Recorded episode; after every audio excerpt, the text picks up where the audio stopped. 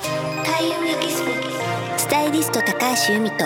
クリエイター永田優也が楽しくて楽になる日々の生活にちょっとしたヒントになるお話をお送りします開運エキスポのお送りするスタイリスト高橋美と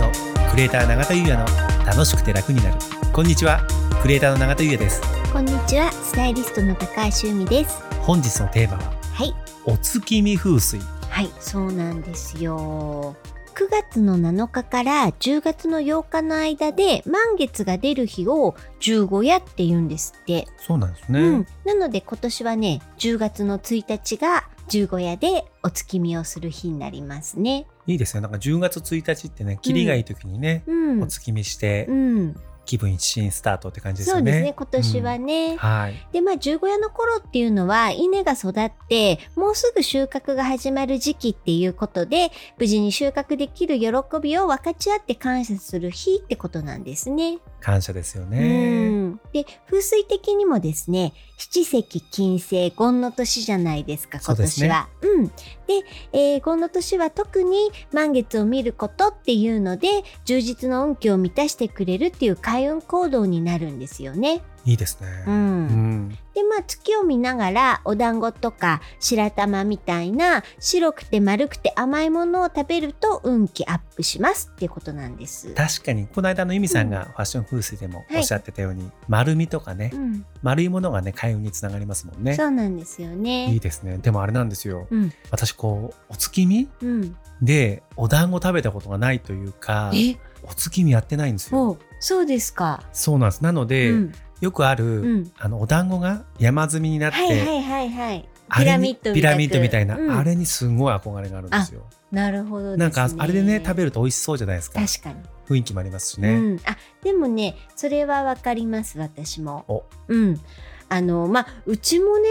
あのさっきちょっと「えーやったことないんですか?」なんて驚きましたけど、うちも特に何かやったわけではなく、はいお団子を食べる日みたいなね。お団子をうね、ん、串団子そうだから私もあのピラミッドの団子に憧れましたね。あれ憧れますよね、うん、あれはやってもらえなかった。ただ、うん、あのお団子例えばなんていうんですかね串のお団子で、うん、あの蜂蜜じゃなくて何でしたっあみたらしけみたらし団子うんうんあるじゃないですか、はいあのお餅って、うん、お餅同士がくっつくじゃないですか、はいはい、うん、じゃないですか、はい、なんでこう、ね、串持ってグッてこうう、んうん噛んでうん、引っ張って取れるじゃないですか、うんただあの十五夜の、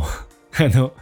ピラミッド型うんのお団子、うん、あれどういうお団子なんですかねだってあのベトベトしたやつだったらこう食べれないじゃないですかでもあの結局串の団子ってギュッてしてるからあれなんじゃないですかどうなんですかあれちょっと調べますかはい今ねクックパッドで あのありがとうございます、はい白玉粉上新粉餅粉団子粉の、えー違いと代用についてってあのすごく表がね成分粉の名称粉が違うん原で料すねうんはい性質表の使い方とか、あのーすごくわかりやすく書いてあるんですけど、はでもちょっとよくわかんないです、ね。わからないです よねでも今これちょっと僕見たら、うん食べる前の段階うんだとこうくっつかない、うんうんうんうん、で最初終的にお湯で茹でるって書いてあるじゃなうんいでうすか、んうんうんなのでまだ硬いんじゃないですかねいや違うかそうではないと思う違いますかねでもこれなんかあのすごくわかりやすく書いてあるけどでもちょっと理解ができないのでできないですねこれ誰かあのご存知の方いたらぜひ、そうですあねのコメント欄によろしくお願いします。 はいお願いいたします、はい。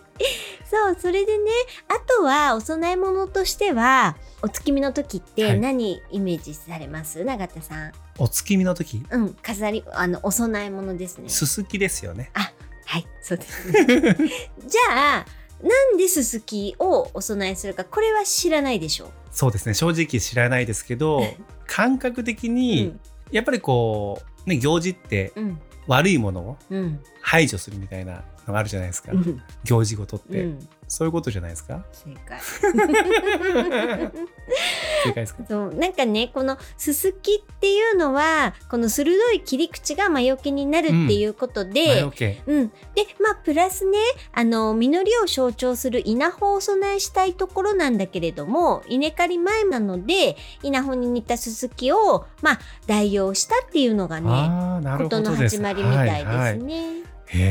えそうなんですうね、ん、じゃああとお供え物っていうと何イメージします、あのまあすすきうんお団子うん、ぐらいしか思いつかないですね、私もなんですけど、まあ、実はね、うんはい里芋栗枝豆など収穫されたばかりの秋の農作物を備えて豊作に感謝したとまずここで、枝豆って夏なんじゃないって思ったんですけど、確かにうん違うんですね、うん、でもなんかねいろいろ調べたんですけど、うん枝豆って出てくるんですよへね。ーでねもっと驚いたのが里芋を備えるのは一般的だと。へえで中秋の名月は芋名月の意味を持つって結構いくつか調べたら出てきたんですけどへえ私里芋を備えるなんて初めて知ったんですよ。初めて聞きましたあですようね。ん、これ地域性、いやーどうなんですかね、うん、でもね芋名月だそうです。言うんですね、うんでもねうん里芋もね丸いですしねまあね、はいまあね。そうでも里芋がフューチャーされることってあんまないじゃないですか。ないうん、うん美味しいけど、美味しいけどね。はいそうだからおおと思ってうん面白いねえ面白いですよねねこういう由来みたいなのねそうですよねうんうんそれでね雨が降ったりお天気がいまいちで、うん、うん、月が見えなかったらどうします、お月見にならないですもんねならないですね、どうするかうんお月見しないいやまあこの月見団子を月に見立てて、そういうことですよねそうなんですって、ううんんうんうんなのでまああのちょっとねあの日にちをずらすみたいなことも書いてあったんですけど、このお月見のそもそもの、まあ、意図っていうのがね秋の収穫に感謝するっていう、はいことなので、うんなのでそこに感謝して、まあ、美味しくねあのお団子いただいたらいいのかななんてあの都合よく解釈しました。 はいありがとうございます